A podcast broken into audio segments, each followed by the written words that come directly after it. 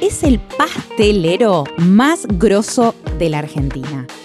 Nació y creció en Dolores, pero su talento hoy llega a muchos, que hacen largas filas en la pastelería boutique de Devoto que bautizó con su apellido. O los que lo ven por la tele, siendo uno de los implacables jurados de Masterchef. Y quizás hasta mandes sus stickers en tus propias conversaciones de WhatsApp. Ah, y la última, también es un divo, porque él se animó a tirar unos pasos sensuales en el videoclip de Cómprame un brillito, de su amiga Lali. Él es gracioso y carismático.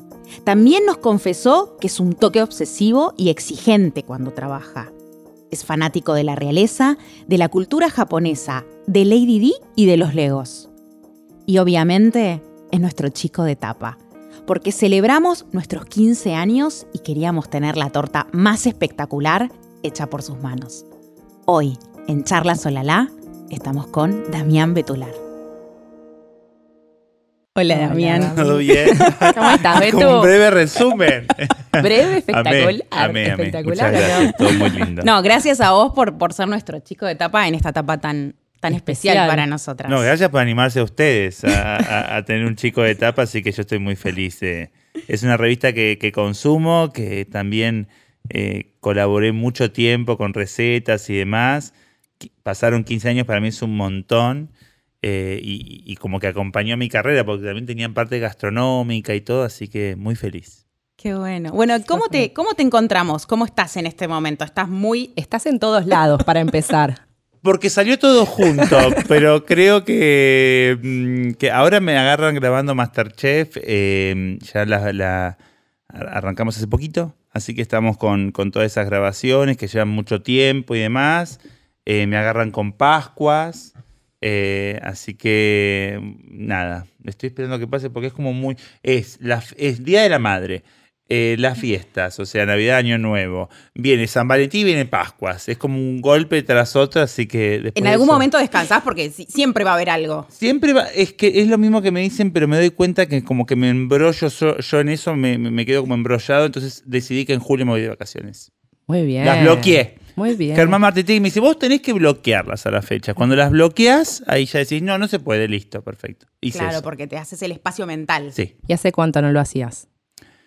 A mí no me gusta mucho volar, eh, porque me dan miedo los aviones. Me gusta mucho viajar, pero no me gusta volar. Lo hago igual, con- como con un mantra interno, todo, no molesto a nadie. Entonces lo vengo posponiendo y desde... desde yo volví cuatro días antes de que cierren los aeropuertos. Ah, claro. En la pandemia, que fui a una, a una boda en Colombia y llegué cuatro días antes y después de ahí no, no viajé más. Y justo estos últimos tres, tres, ¿qué son? ¿Tres años? ¿Un poco más? ¿Cuatro o tres? Tres, tres, tres. Como que cada vez más explosiva tu vida, más fama, más fama, más fama. ¿Cómo, cómo te encontró? Porque si bien vos eras un super chef de renombre en el dúo, tantos años y todo, pero de repente la popularidad, ¿cómo, cómo, la cómo te encontró a vos? Es- fue como bastante ambigua la- la- la- los sentimientos, por así llamarlo, porque yo nunca imaginé que, que iba a cerrar un hotel. Un hotel nunca cierra, yo dejaba la llave ahí. Por cualquier duda, 24 horas, 7 días a la semana, dejaba una llave de repuesto ahí, tenía que, que recibir algo, lo, ponía en el hotel, porque un hotel no cierra nunca. Y un día me encontré con la noticia de que el hotel iba a cerrar y que no sabíamos cuándo íbamos a volver y todo se iba a terminar. Eh, entonces, yo lo tomé de una manera, gracias a Dios, bastante bien, porque me dediqué a mi casa, que yo no estaba nunca. Entonces, eh, ordené, hice todo eso y tampoco estuve mucho tiempo encerrado, porque en realidad eh, Masterchef salió ahí. Eh, eh, salió mm, septiembre de ese año, pero nosotros empezamos a hablar ya en julio, entonces no era tanto el tiempo de eso y, y fue acompañando la pandemia. Entonces es como un tiempo, ¿vieron que hay como un... Para mí Sí, sí, por eso no sabía si eran tres, cuatro. Perdón que no tanto la pandemia, pero es como Pero, que y sí, Masterchef fue- sucedió eso, y, y esos tres años de, de que me pasaron un montón de cosas Claro. fueron durante eso. Entonces iba a grabar solo en la Panamericana, me acuerdo que iba solo, Claro. a Martínez y, y volvía con permisos, que me paraban cuatro veces, paraban los autos, todo. Eh, y ahí arrancó todo, y ahí arrancó una segunda temporada, y ahí arrancó una tercera temporada, hicimos un repechaje, grabamos en simultáneo Manos Arriba, que era un formato que es para Paramount, para la plataforma. y todo fue así y la, la popularidad, sentirla, no la, no la siento hace mucho, la siento hace un... ¿Cuánto hace que estamos así como Libres. normales, libres? Claro. Poco. Sí. Entonces eh, yo... Pero fue un shock. O sea, Re. o sea re. ahora digo, Re. hay un nivel de exposición muy, alto. Eh, eso me, me imagino que te impacta, no solo en, en- en cómo te moves, en cómo, nada, cómo interactúas con los otros, qué elegís mostrar, qué no. Eh, y yo siempre trato de mostrar lo que hago, que, que para mí es por eso. Eh, me- todo lo que hacemos en, en la pastelería también fue otro... Otro Cuando todo estaba más o menos tranquilo, ¡boom! Vino, vino la Vino apertura de la pastelería, claro. que también fue un, un gran desafío para mí, porque al venir tanta gente, eh, eh, por ahí la cosa se descontrola, ¿no? Digo, el producto, yo soy muy hincha con el producto, con el servicio, entonces esas colas enormes y querés atender a todo el mundo bien, eh, y, y decís, qué lindo, pero es como mucha, mucha presión y mucha mochila, porque yo quiero que hasta el último se vaya bien Contento, atendido claro. y contento. Más allá de que compre o no, digo, la, la experiencia tiene que ser buena. Eh, y, y para mí es eso. Después voy a un recital y me, me pasan cosas lindas. Para mí es como un cariño, no sé si lo busqué, se, fue dando y me parece como algo eh, maravilloso lo que genera la, la tele. Mm, Todavía. Todavía. Eso es una locura, ¿no? Porque cuando estabas diciendo, bueno, la tele murió y de repente cómo cambió tu vida estar en la masividad de la televisión. Claro, porque decís, bueno, la, la- la tele, yo tengo 40, ¿no? La tele era de mi generación, Claro. que todo estaba ahí. ah, Y decís, no, bueno, vamos, era mi primer Masterchef con celebrities, eh, o sea, doble presión. Germán Donato ya venían de hacer cinco, eh, Santiago del Moro como conductor, era todo como diciendo, no, no caes hasta que llegas al estudio y los ves pum, pum, pum, y ves a Santiago ahí diciendo buenas noches. Y empieza a entrar la primera, no me voy a olvidar nunca, era Vicky Cipolitaki, que enfrente nuestro se abrió un vestido que era dorado y tenía otro vestido plateado y entonces nosotros quedamos, ¿les gusta?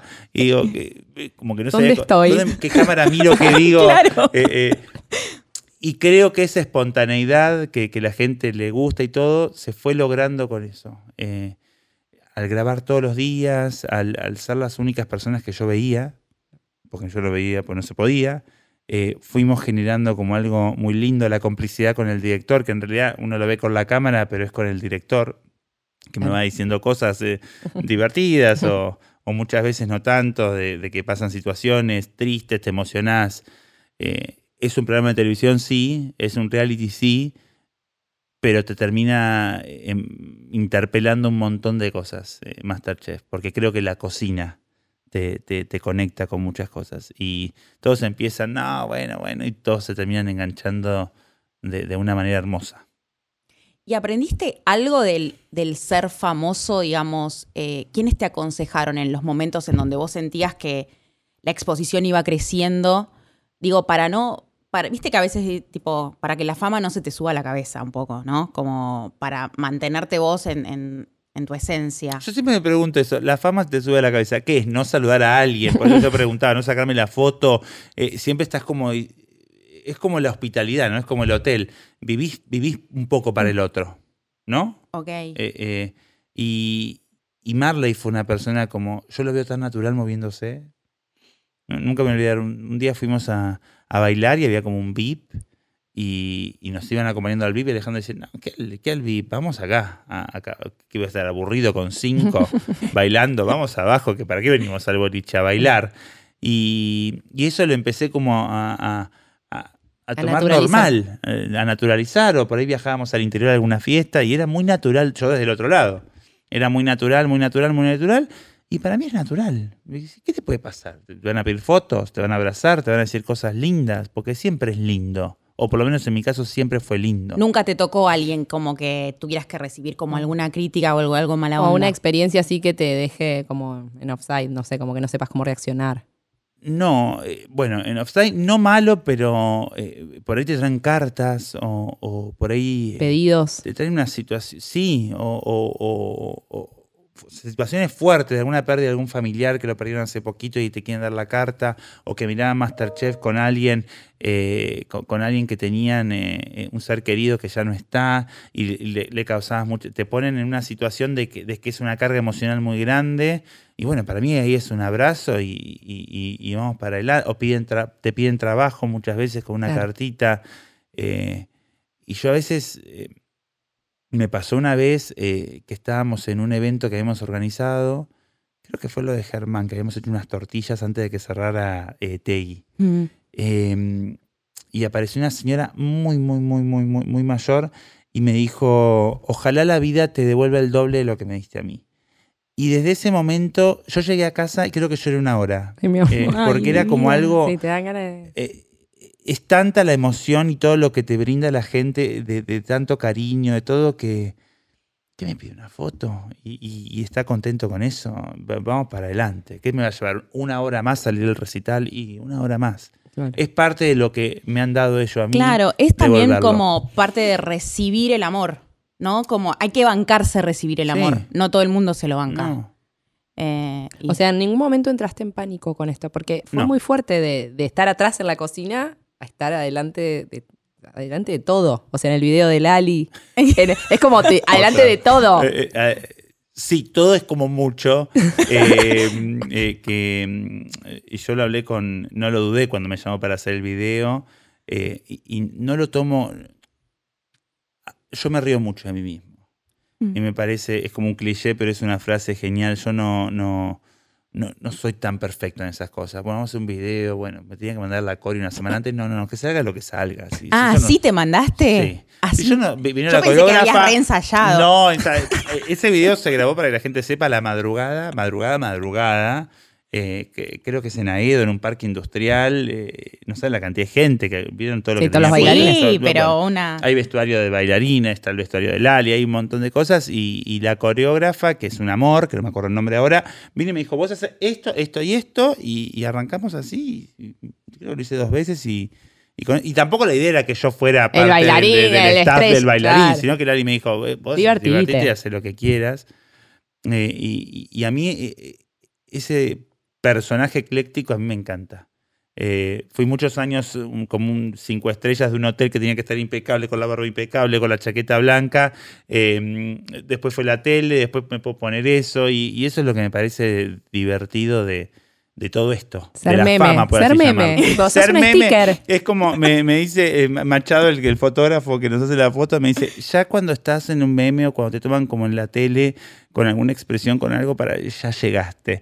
Pero a, a mí me, me- esas cosas son geniales. Yo siempre ¿Vos? fui muy expresivo, pero es Ah, como siempre genial. fuiste, te iba a Sí. preguntar eso, como si siempre hubo este histrionismo y esta, estas ganas de reírte de vos mismo, o si es algo que lo fuiste descubriendo a medida que, que fuiste exponiéndote. Creo que lo fui descubriendo, pero siempre, nu- nu- nunca tuve problemas. Eh, creo que es parte del entrenamiento de tratar con, con gente todo el tiempo, de charlar eh, y charlar, charlar. Siempre digo, ay, che, digo, ¿cómo me hablaron hoy? No, no, el que hablaste fuiste vos, me dicen los chicos, porque vos empezás la charla. eh. Eh, cre- creo que también es muy de pueblo de mi ciudad, no, qué calor hoy, ¿no? Porque uno busca la- la- el rebote y la charla para, para, para poder hacerlo. El no pero- silencio, No, el no silencio. Y a veces cuesta el silencio.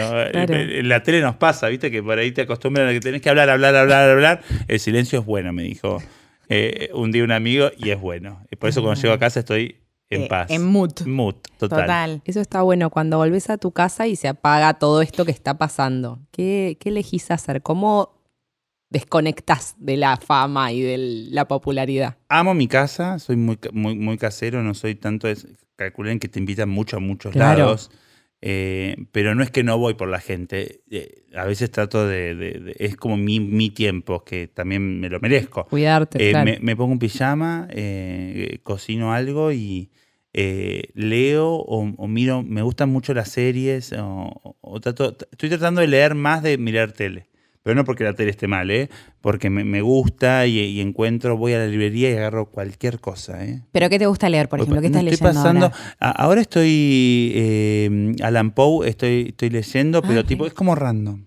Leí El Principito de vuelta después de 25.000 veces. Leí Harry Potter la semana pasada, que justo fui a ver eh, la Sinfónica y me pintó Claro. de vuelta y los empecé a leer como en simultáneo, o alguna biografía que también me encanta. Eh, ¿Leíste ahora la de Harry? eh, sí. Está bueno. Sí, sí, sí. Eh, bueno, Realeza también leo un montón, que me divierte mucho, pero estoy como más con los asiáticos ahora Ah, mira. que me impactan más. Y es más es más palacio. diferente, más claro. diferente, eh, más palacio, más oro, más, más, más, bueno, Ah. más realeza. Eh, pero me, me cuido mucho yo mismo de estar en mi casa y tener Mm. ese espacio eh, para el orden, que soy bastante obsesivo. Por ahí desarmo un Lego, lo vuelvo a armar. Eh, me compré unas Legos bolsas tenés? que lo lavo todo. ¿Qué legos tenés? O sea, Tiene ¿cuáles una son tus colección, colecciones? claro. Eh, bueno, Harry. Potter lo tengo entero. ¿Entero? Ay, qué espectacular. Eh, después me agarró, tuve una etapa de autos. Ah. Pues soy técnico electromecánico, que no lo ¿Qué? puedan creer. Sí. No Me- sabíamos esa una escuela data. industrial y, y soy técnico, entonces me encantan los motores. Entonces me compro los Technic que, que Ah, que son el como más motor, robot, Que sí. armás el motor, entonces válvula de escape, admisión, esas cosas. ¿Y los ¿Viste tenés que armados tipo en una repisa? Los tengo en una repisa y mm, tengo como. mm, Me meto en, en blogs y esas cosas de fanáticos de Lego para. Se junta tierra. Es una Claro. pieza con Ay, mucho sí. recoveco, entonces mi, mi, mi, mi más. Ay, qué obsesión. más- claro, es que esté limpio. Claro. Entonces, Claro, las con- primeras veces era así. Viene ¿cómo una bolsita que lo tenés que desarmar todo, lo metes al lavarropa, pero después tenés que armarlo De todo nuevo. de vuelta. Y tener el manual. Entonces, eh, me, me- ¿vieron el, el aire comprimido que se usa para Sí. los teclados? Bueno, me siento a veces, esa es mi tarea, que me relaja, y con el aire comprimido limpio todos lo- los autitos y los vuelvo a poner. Ah, muy espectacular. Frené ahora porque no hay más lugar. Y para tener eh, coleccionables guardados Cerrados. en un tupper, en un placar, dije, no, Claro. Claro. acá ahora frené. Muy bien. Ban- banquemos el toque un toque, Banquemos claro. el top. ¿Y en el colegio industrial vos ya sabías que querías ser pastelero? O sea, ya estaba desde ese momento, porque son do- do- dos cosas muy distintas, ¿no? Porque estos son todos ingenieros. Eh, Claro. eh, claro. Claro, Eh, cabeza eh, pero a mí me gustaba mucho la matemática y la física, eh, que creo que eh, la química tiene un poco Tiene más de que la- ver la con cocina. las cosas, por supuesto. Yo quería ir a un colegio agropecuario eh, que me encantaba porque hacían, tenían huerta. Y mi mamá me dijo, es muy lejos, hay que cruzar dos rutas, entonces eh, el día que yo no te pueda llevar va a ser un caos. Entonces quedamos, yo no quería, tengo un colegio, un colegio creo que es orientación económica a una cuadra de mi casa. Dije, no, no quiero ir industrial. Y el industrial me dio algo eh, que es, eh, es maravilloso, porque sos carpintero, herrero. Sos un handyman, digamos. to- to- Total, electri- electricista, tipo, re random auto. todo, Claro. re random todo. Y, y la verdad que no me arrepiento de haberlo elegido y todo. Y cuando te, te hacían ese test vocacional, yo me recibí en el año 2000, en el 99 te hacían el test vocacional como para ir viendo todo, todo, todo ser ingeniería en esto, ingeniería en lo otro. Y a mí la, venía alguien de Buenos Aires a hacerlo, era como wow. Eh, me salió como hospitalidad, hotelería, turismo. Gastronomía, cuando yo lo tenía en la cabeza, yo lo tenía en la cabeza porque miraba utilísima con mi mamá, que me fascinaba. eh, me dijo, bueno, habría que averiguar, lo puso en la lista ella. Y el director, vos te- después tenías un one-on-one con el director, y el director me dice, ¿astronomía? ¿Dónde se estudia astro? Astronauta. No, no, le digo, no es astronomía, es gastronomía. Y hubo un- como un silencio, me dijo, bueno, está bien. ¿Estás seguro? Sí, sí. Y cuando yo lo planteé en casa, no dudaron un minuto, dijeron, vamos a Buenos Aires, vamos a elegir eh, dónde querés estudiar eh, y, y vamos para adelante. Y me acuerdo que tuve la primera pasantía, era la Cumbrecita Córdoba, eh, en un colectivo, te pagaban el colectivo, yo viajé a, a Córdoba Capital, después a Villa General Belgrano, creo, creo que era Villa General Belgrano, después tenías como una... ¿Conocen la Cumbrecita? Es como un para, es como vivir como el Señor de los Anillos. Ah, sí. Sí. es Medio de la montaña. Sí, en medio de la montaña, montaña, Hay montaña, casa casitas. que sueltas. Sí, en ese momento no había tantos, no había celular, creo yo, o no había, y tenía que bajar de la colina, calculen, así se llamaba el hotel, donde quedaba, bajaba, eh, me rompí todos los jeans, de noche con una linterna al teléfono público a llamar a mamá. Ay. Bueno, Te veo, te Eh, veo. Es una escena, es una película esto. eh, pero bueno, tenía todo eso encanto que cosechábamos la frambuesa, que hacíamos el dulce, bueno. Y, y me acuerdo que fue como una noticia de papá me dice, ¿estás, Carmen? Carmen se llama. "Eh, no, que no vaya, me da miedo. No, dice Carmen, que vaya, que vaya, sí, sí. Yo subite y, y- y creo que eso para mí, esas libertades con, con tanta confianza de parte de ellos, con tanta confianza de parte de ellos es genial. Y la, la valoro mucho y, y digo gracias Dios que pasó esto porque me, me fortaleció mucho para, para la vida, ¿no? Llegar a 18 de, con 18 años a Buenos Aires, por más que te paguen el departamento, te den la plata para pagar, estás Solito. solo. No, o sea, te a la calle salís o te solo. curtís. No hay otra vuelta. Yo tomaba el caraza en retiro, eh, o sea, tomaba colectivos. eh, para un chico que viene de, de- de una ciudad tan chica, por más de que es cerca, son 200 y pico de kilómetros, es un cambio muy grande. ¿Qué tenés pasa ahora cuando vas a Dolores? Se revoluciona. Me quedo bastante encerrado en casa. Porque tu mamá tiene sigue teniendo Tiene el local, regalos Carmen. tiene regalos Carmen. regalos Carmen, por supuesto que ahora lo atienden con papá. eh, a 35 años creo que tiene ya regalos Carmen. O sea, que sos el éxito de Mal, regalos Carmen. mal, o sea, eh, eh, y se revoluciona todo. Ahora estuvieron los carnavales y que yo no pude ir. A mí, a mí Dolores es, me viene ese recuerdo de, de jugar en la vereda, eh, de ir en bicicleta a todos lados, de nunca salí con llave, guardaba la llave abajo de, la alfombra para cuando volviera a bailar. eh, esa tranquilidad que, que a veces la busqué y a veces no. Me- digo, yo sabía que me quería venir a Buenos Aires, que buscaba eh, un poco más de ruido y por ahí viste que a veces es como la inversa, querés un Querés- poco de silencio de sí, sí. vuelta. sobre eh, todo en los momentos como de, de tanto, Sí. de tanta Pico, Sí. ¿no? pico. Ese, y, y- y me siento eh, muy feliz de, de- de haber nacido en esa ciudad maravillosa, eh, que es como todo pueblo. es, a veces es un infierno chico, a veces es, es genial, y vos pasás por tal, se conocen todos con sus pros y sus contras. Pero Dolores me dio a mis amigos, Dolores me dio una crianza hermosa, eh, y, es como mi resguardo el, día de mañana. Eh, digo, ¿no? Yo pienso mucho en Dolores el día de mañana para, para terminar tranquilo de disfrutar todo. Entonces siempre está ahí presente. Tengo una pregunta. Em, hay mucho, o sea, vos decís, la fama vino con la tele, pero hay mucho fan de Betular, Centennial, chico, TikTok, ese mundo que, que le gusta Betular también. ¿Y de dónde viene? ¿Cómo, cómo lo manejás? Pues tenés, o sea, vos estabas acostumbrado a las señoras del dúo, Las señoras. pero, pero tanto pendex, digamos. Cambió el público también, como que se amplió el público. Cambió un montón el público y mm, eh, muchas veces tuve que pedir disculpas, pero no, no- no mal, pero mm, fueron un montón de TikTokers a la paticería y, y yo realmente yo no los conocía porque yo no tengo TikTok. Claro. Entonces, eh, y, y es como otra edad, literal. O sea, tienen menos de la mitad. Claro, sí, sí, sí. Eh, eh, pero, mm, o por ahí cuando voy a fiestas, a la Brello, un montón de cosas que por ahí están grabando y en dos minutos digo, disculpame, no, me dice una TikToker famosísima. Ah, digo, mucho gusto. Eh, creo que hay algo, no, y, me, y me lo decía el otro día, y con los nenes chiquititos también me pasa, no sé qué, no tiene mucha explicación. No, la trato de encontrar, la trato de encontrar porque el otro día estaba sentado en la esquina de la paticería, en, en- en un restaurante, me estaba tomando un café y pasa el padre, debe tener dos años, la nena, dos años y medio. Rubia, Decía Betu, no decía rubia papá. chiquitita con lleno de, de- de- con, con otra amiguita y le, me dice, decile a dónde vas. Betular, dice. No, por eso. No. Entonces yo me quedé mirándola y, y, y Alicia, que estaba frente a mí, que es una de las socias de la Patricia, me dice, ¿vos te das cuenta que no tiene ni... Claro, no dice, no dice mamá y papá casi. Dice Betular. me dice, los chicos es algo tan loco. Y para mí es Masterchef. No, no, no, no, no lo encuentro. Porque tiene, repite, por más de que no lo vean en el vivo, tiene repeticiones en YouTube, en todas esas cosas. Y, y hay gente que lo ve todo el tiempo, eh, de otras temporadas y todo. Y tiene algo el Masterchef con la cocina, con los nenes. Uno, yo cocinaba en el jardín, me acordaba el otro día, ¿no? Que hacía que nos hacían hacer unas pisetas con Claro, unas galletitas. O el pan típico. Siempre, para mí la, la- la cocina, eh, la pastelería abarca todo. No hay un momento en la vida, eh, por más de que triste, lindo, en las películas, en la escena, siempre está la comida de por medio. En una charla, eh, cuando tenés que contar algo, en una reunión de trabajo para darte una noticia, eh, es muy importante. Para los argentinos ni hablar, pero para el mundo, para mí, eh, la cocina es como algo maravilloso que es lúdica, te da placer.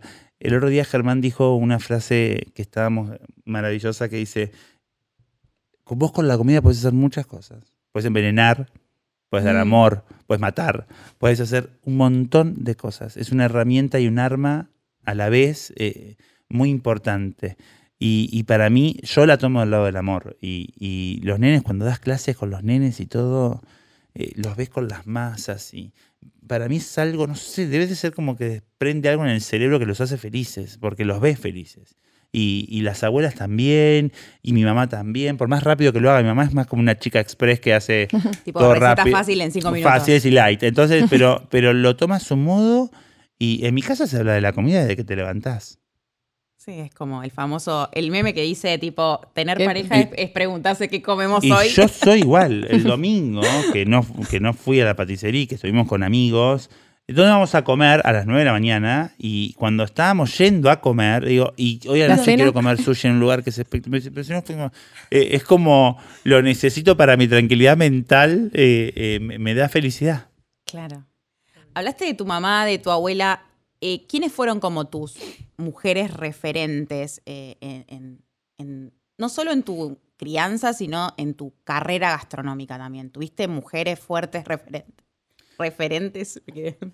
Y, y tuve y, y tengo eh, Pame Villar, eh, que, que la adoro, que estuve en Sucre. Estudié antes con Beatriz Chomnales, que, que para mí es la cocinera argentina. eh, con Dolly, que la amo, que es amiga. Narda. eh, y ahora hay una, una, una nueva tanda que para mí es maravillosa de, de mujeres pasteleras. Que yo tengo el placer de trabajar con una que es la jefa de la pastelería, que es Julia de Vicky, que era participante del Bake Off 1, que ella me dijo, tenía 18, y cuando termina, me dice, yo quiero trabajar con vos, cuando tengas 20. Y mm, nunca leí el Instagram, eh, y me lo mostró hace poco, tiene 24 horas. Me dice, yo te mandé a vos. Desp- Después entró a trabajar al hotel, cuando yo estaba de vacaciones, que la tomaron. Me dice, tomaron una chica que nos re recomendaron. Bueno, tomala, tipo, no hay ningún problema. Eh, y cuando después dejó el hotel y se fue a trabajar a otro lado, y yo la llamé para este proyecto y ahora es, es, es, es todo en la paticería. Y, y tiene a cargo un montón de gente y todo. Pero ella me dijo a los 18, yo quiero trabajar con vos. Le dije, cuando cumplas 20. Y me mostró el Instagram, el mensaje del MD hace poco, que el día que cumple años, pasada las 12, un minuto me mandó un mensaje. Ya cumplí 20, Quiero trabajar con quiero que me des una oportunidad, no te voy a fallar. Eh, y, y- y dije, wow. cuando tenés, Cuando tenés el. el- el- la meta, el la sueño. meta, el sueño con trabajo y con mucho esfuerzo, porque soñar es divino, pero a eso hay que ponerle nafta.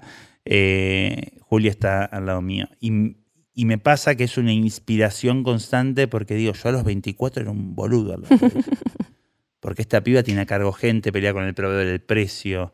eh, eh, en, en un mundo que creo yo que, que está de que le falta mucho, eh, que es más marketing muchas veces que, que la realidad con, con- con el tema de las mujeres y todo, el tener a cargo una pastelería con hombres, con proveedores, con un montón de cosas y, y lo hace muy bien día a día y, y tiene mi apoyo absoluto y me inspira a mí, digo, si, si ella va para adelante, vamos. Eso quería preguntarte. Obvio que con todo esto nuevo que apareció, teniendo un proyecto, una cocina con tu nombre, ¿te costó delegar? Porque vos eras el que estaba en todo. Eh, ¿Te costó delegar las cosas de ahí del, del negocio? Yo sigo estando a-. Hay como una nueva versión del- de, de estar en todo para mí. Eh, que no es más eh, tanto físicamente, sino eh, proyectando. Creo que hay roles a partir de ahora. eh, y lo aprendí también mucho en la hotelería. Yo ya estoy pensando en, en- en fin de año 2023. Y, y después está Juli y Abdala que llevan el, el día a día, que son los dos pilares míos fuertes que, que- que te sostienen, que te abrazan, que dicen vamos para adelante, cuando a grabar tranquilo, que nosotros nos quedamos con esto, eh, que resuelven un montón de cosas, sino la paticería, más allá de todos los empleados, digo, ¿no? Pero a veces viste que el día a día, chequear que esté todo, se rompe, pum, pum, el solucionar es nuestro trabajo. Eh, pero aprendí a delegar muchísimo y, y entendí que eh, tengo 40, que pasó muy rápido, no me pregunten cómo, y si no delego iba a tener problemas y le iba a pasar mal y, y- hay que entender que la perfección no existe y a veces las cosas pueden salir mal y hay que, mientras que el cliente no esté muy afectado y se pueda resolver en el momento y poder explicarle todas esas cosas y a veces la mediana puede salir mal, sí, a veces la mediana puede salir mal, no sale mediana hoy, no se va a morir nadie. Eh, eh, digo, no entró el proveedor de uva, no hay jugo verde, bueno, no hay ningún problema, habrá mañana. ¿Te cuesta eso? ¿Te cuesta Me decírtelo? costó un montón. Claro, porque yo me acuerdo la última entrevista que hicimos para hablar en la pandemia, que le hicimos por teléfono, me dijiste una frase que a mí me quedó que es tipo, yo no trabajo para el 4, yo trabajo siempre para el 10. Sí. Eh, me imagino que emprender también te ayudó como, no te digo dejar de trabajar para el 10, pero esto, como aprender a soltar un poco la hiperexigencia. Eh, sí, eh, y, y entendí que para mí hay edades y hay momentos. Eh, y, y este es un momento que, que- que para mío, entonces te quita mucho tiempo la hiperexigencia y el 10. Entonces, lucho para que salga todo excelente. No le pongo más número en esta nueva entrevista. Muy bien. Eh, eh, eh, lucho para que todo salga lindo, hermoso y demás. Si algo no sale, mañana será otro día. Y puedo realmente, ahora sí puedo decirlo, porque por ahí antes lo decía de la boca para afuera, puedo convivir con eso y no me quita el sueño. Bien, bien, bien. Fue un proceso largo, pero está, está hecho y Bien. resuelto. Bien, qué bien. Em, te voy a traer un textual de una pastelera que se llama Olivia Sal, eh, que lo escuché el otro día en un podcast y quiero ver qué opinas. Ella dice, nuestro trabajo va muy a contramano de ciertos valores de esta época. Es jerárquico, se cumplen horarios, no se puede hacer a distancia. Se necesita un entrenamiento y mucha paciencia para entrar en el ritmo de un equipo. Una cocina es como una banda de música.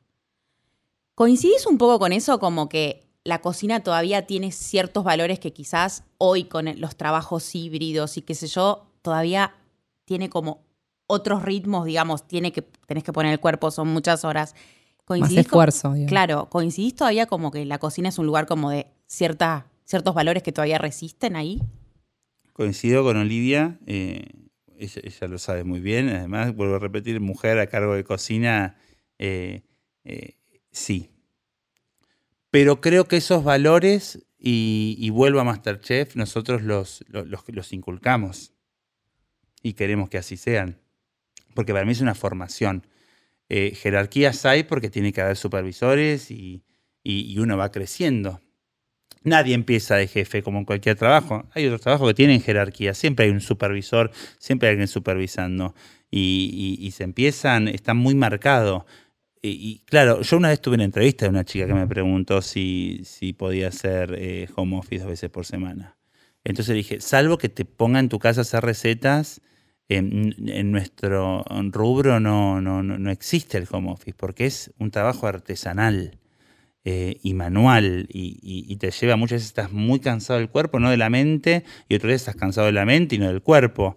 Eh, pero creo, eh, no lo veo ni bien ni mal, pero yo creo que todo eso que conserva la gastronomía lo hace como algo de un trabajo de artesanos y de orquesta totalmente, porque Olivia en este caso es el director de la orquesta para que todo coordine. La gente empieza a trabajar a las 4 de la mañana el hornero. Eh, y si el hornero, si hay alguna pieza de eso que se descompagina, hay un producto que no sale. Eh, entonces así. Y, es una cadena aún mayor, digo, me olvidé de echarle el azúcar a la masa de la media luna. Eh, El día anterior se hace aparte, entonces no, no- no me olvidé el azúcar. Alguien no se dio cuenta. El pibe vino y la, la- la enrolló, la formó, la leudamos, todo, la metió en el horno, la como no tiene azúcar. Entonces, esa orquesta tiene, es, es- es quirúrgica muchas veces. ¿eh? Por más simple que hagas el producto, hay un montón de procesos que involucran un montón de personas.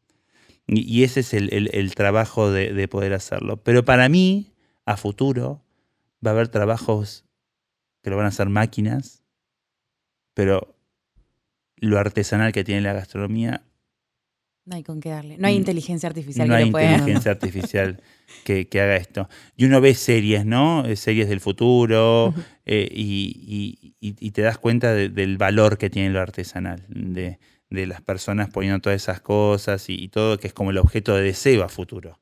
Encontrarte con la comida que, que comías antes, un montón de cosas. Y para mí eh, es eso, el, el- el trabajo tan artesanal. Eh, tan es, es- es sacrificado por su. Pero es como es sacrificado el de un médico, ¿eh? Ojo, Claro. un médico que hace las guardias, eh, que también depende de un montón de personas eh, para poder hacerlo. Lo nuestro eh, es lo mismo. Yo a veces los descomprimo un poco. ¿eh? Digo, ¿Y vamos a relajarnos un poco, no estamos haciendo Cirugía tipo, corazón abierto. Cirugía Claro. corazón abierto, pero porque a veces uno dice, no, las nuevas generaciones, que no, no, no, no, mentira.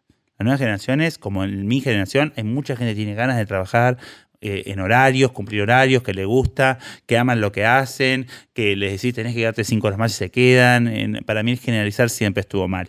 Eh, entonces eh, es, es tan maravilloso el resultado cuando lo ves nos pasó el fin de semana pasado, hicimos una torta enorme para una boda, enorme, enorme, enorme, y estuvimos casi tres días sin dormir los últimos tres. Porque ¿Qué? Así, porque así, porque el- estábamos nerviosos por el traslado, porque la torta terminó pesando la que iba arriba, que soportaba las otras, pesó el más del doble, eh, no teníamos cómo trasladarla porque hacía 45 grados de calor Ay, y los no, camiones de frío estaban todos ocupados. Entonces, esa dinámica que por ahí otro chico te dice, "Es tu problema, sos vos Betular, no yo. Pero el equipo estuvo ahí abajo. Pero el equipo estuvo ahí.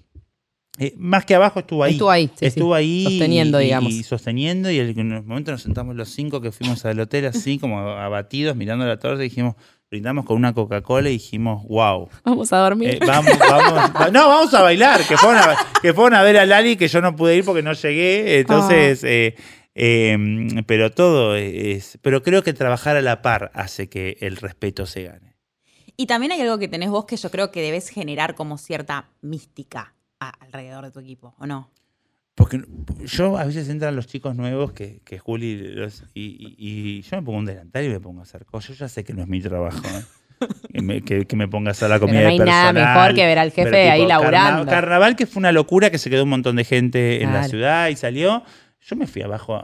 Creo que soy más útil abajo, que digo Que abajo porque está abajo la, La cocina cocina, está abajo. que por ahí revolucionando arriba, que me dicen los chicos, dejar de armar quilombo, cuando te vayas, saludás a todos, porque si entras, vas y subís, la gente queda como esperando, entonces armate horarios y subís y saludás a todos y volvés a bajar. Son como los personajes Claro. de Disney que aparecen en un momento. Claro, pero tipo, a mí no me, no me da un sacrificio eh, hacer la comida de perso, para mí no es más ni menos eso, y, y siento que estamos a la par todo, para mí, yo no le hubiera puesto nunca el nombre mío a la patisserie, pero fue una decisión de, de- de mayoría de, los socios, que marketing. somos amigos, eh, de gente que confío cuando yo era Damián Betular, el del hotel, no el de la tele, entonces digo, bueno. ¿Y por qué devoto?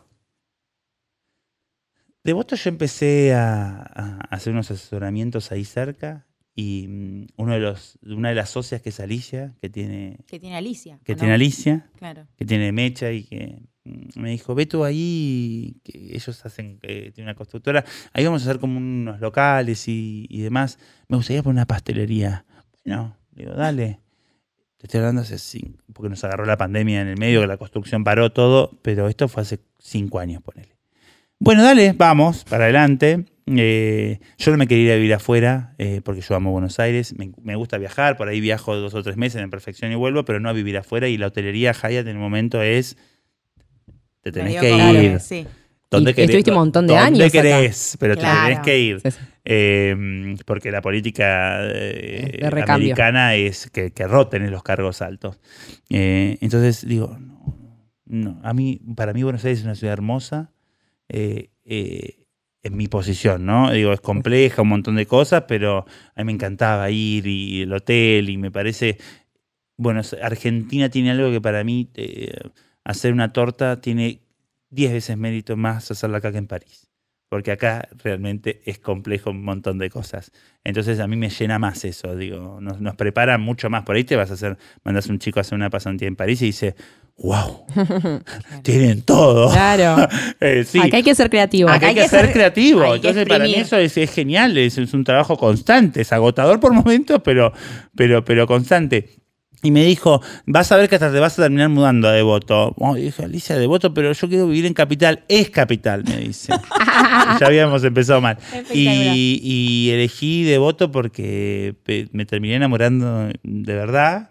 Eh, es un barrio maravilloso que es como un- una cosa escondida dentro de Capital, porque los accesos, sí, salís por General Paz, digo, pero está entre dos, entre dos líneas de tren, eh, y diagonales, pero tiene tanto verde y, hay como un polo gastronómico que está alrededor de la plaza, y vos te vas dos cuadras de ahí y es una tranquilidad. Y hay verde, y es todo lindo, y, la gente es muy amable, pasa y te da la bienvenida, bienvenido al barrio, que necesitas del barrio. eh, y, por ciertos momentos me hace acordar a Dolores.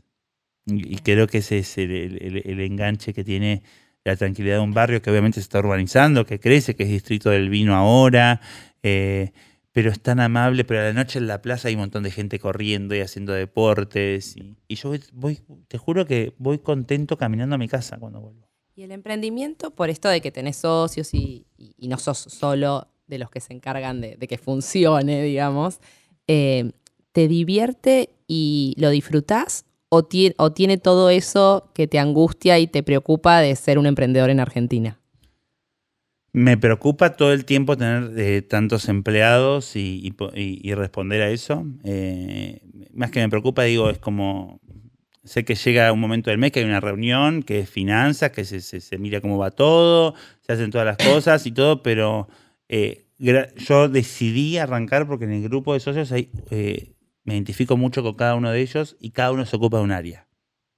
Entonces, y tengo la confianza que sé que lo van a hacer bien y como yo lo haría. Entonces, eh, me transmiten tanta tranquilidad que me, me la hacen pasar bien. disfrutarlo. Pero bueno, como, como todo, eh, eh, siempre tratando de, de que no impacte tanto los precios finales y, y- y tratando de hacerlo mejor y, y pensando siempre cosas lindas para hacer una vidriera.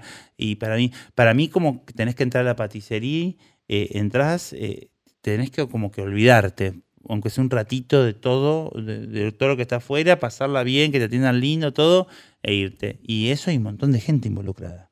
Digo, más allá de, de- de- de todos los empleados que tenemos, de todos los colegas que están ahí, de, un montón de administración, de, que te le pasan cosas, ¿no? No, perdí la factura de tal, pero ¿cómo aparece la factura? Entonces, ese cotidiano a mí, a mí, a mí me gusta, yo, yo lo paso bien. Eh, Claro, le sumaste a la ecuación, le sumaste a la ecuación un montón de cosas que trabajando en el hotel quizás Sí, no tenía. no, pero bueno, en el hotel se rompió una lámpara y venían ocho. Eh, acá anda a buscar la lámpara vos. Voy corriendo yo a la, la, la, la- la- Casi la que te ferretería. Sí, te diría. Eh, pero hay un equipo muy, muy, muy, muy grande y, y son todos muy apasionados, gracias a Dios por lo que hacen, así como apasionados y obsesivos. Yo era un poroto al lado de ellos, no saben la apertura, por eso seguí. No, quedó el, el- hay que doblar más la sombrilla que esto. En un momento dije, hay que abrir. Abramos así, vamos viendo en el correr del tiempo. Eh, Claro, porque es un proyecto que se estiró mucho en el tiempo por la mucho, pandemia. mucho, entonces, mucho. eh, Y cuando se les ocurrió poner el vetular, el, el plotter que diga vetular el 10 de enero y abrimos el 29 de agosto, calcular pasar todos los días cuando abrís, cuando abrís, cuando abrís, cuando abrís. Claro. Eh, entonces eh, fue todo fue todo un proceso, pero mm, obviamente es muy difícil. todos los días es, es- es- es- todos los días es una historia nueva y, y todo es muy milimétrico. Eh, de, de- cómo encajar y los proveedores y los proveedores también son para mí son amigos eh, nos sentamos charlamos precios hacemos esto hacemos que nos sirva a todos eh, to- todos porque viste que es como una problemática digo, la problemática tiene todo el mundo, pasan cosas, o falta personal, o, no llega el insumo de esto, de lo otro, que por ahí decís, pero ¿cómo no te llegan? No me dice, porque el cierre del plástico es importado. Entonces va a entrar en dos meses, nos quedamos sin, pero el cierre va a cambiar. O- pero digo, pero ya me hiciste todos los almohadones así, sí, pero ahora va a haber un cierre nuevo. Yo toca hacer todos los almohadones de vuelta. Eh, entonces es como, eh, mm, no, no te deje mantenerte vivo. ¿eh? Si le veo el lado positivo, es como, estás alerta todo el tiempo. Claro, tipo al Es, borde del es alerta. Malibú, todo el tiempo estás como, vas como con, con ocho ojos. Pero te da un entrenamiento que te digo que te puedes ir a trabajar a cualquier parte del mundo y te, seguro que te destacás. Tal cual. ¿Qué es lo último que aprendiste de vos? De vos en esta nueva faceta. ¿Qué aprendiste? aprendí a cuidarme un poco más. Eh, cambié, cambié un poco mi alimentación. eh, eh, me, me empecé a dar mimos, eh, que, que- que tomarme tiempo para mí, eh, que, que antes por ahí no lo hacía. Uno tapa cosas también, ¿no? Con el trabajo y por algo trabajas tanto. Sí, hay- me hables. Claro. hay algo Claro. que no. muchas veces el, el- el no, te mantiene en una matrix de que, de, de que la realidad la vas, la vas dejando ahí y, y- y como está la película tal cual, te vas a vivir esa matrix. ¿eh? Eh, Mm. y mm, porque muchas veces llegar a tu casa, a uno le pasan las cosas que le pasan a cualquiera, ¿eh? tiene los problemas que tiene cualquiera, eh, a veces familiares, a veces con tu pareja. eh, entonces eh, eh, aprendí a afrontar esas cosas, a, a tomarle el tiempo, a dedicarle el tiempo, a charlarlo, a verlo, eh, a, a- amigos, porque muchas veces, eh, viste que todo el mundo piensa, ay no, qué divertido, quiero salir con él, eh, amigo de Lali, por ahí Lali, tam- o sea, digo Lali, Humberto, Marley, eh, La Negra, eh, no, no- no los termino viendo, Germán, Donato, Germán y Donato no los, no los vi. Lo ves en vivo, nada. Los vi así, o sea, los vi en un cumpleaños y, en marzo terminamos de grabar del año pasado, o sea, hace un año que no, que no compartíamos. Y digo, nos miramos allí y digo, boludos, ¿por qué? Eh, pasó muy rápido, me perdí tus dos hijos hermosos que empezaron en el colegio. Y, entonces eh, en, este 2020 tuve una meta que era como cambio de alimentación, cuidarme más a mí en el 2022 y en el 2023 es, es, es, es fortalecer más esos vínculos, que no los quiero perder, que no los voy a perder. Pero que hay que alimentar. Los, quiero alimentar más. Se alimenta con tiempo, con Los quiero alimentar más. Y, y, como vuelvo a decir, pero para poder fortalecer esos vínculos eh, eh, tenés que dejar de trabajar. Y, la pregunta era, ¿por qué, ¿por qué agarro tanto trabajo? Digo, sí, no, a veces no, no es necesario. Y es esto llegar a tu casa, estar solo, hacerte cargo de las cosas, ver qué puedes solucionar, qué no, pero estamos en eso. Y, lo descubrí, me encanta y, se va a quedar. Buenísimo. Bueno, gracias, Betú. Gracias a ustedes por esta mañana, que es mañana tarde, para no demos tiempo. es, atemporal. Gracias. Y así termina Charla Solala Compartinos qué te pareció con el hashtag charlasolala en tus redes y arrobando a Revista Olala, así seguimos hablando de todo eso que nos gusta. Gracias por escucharnos.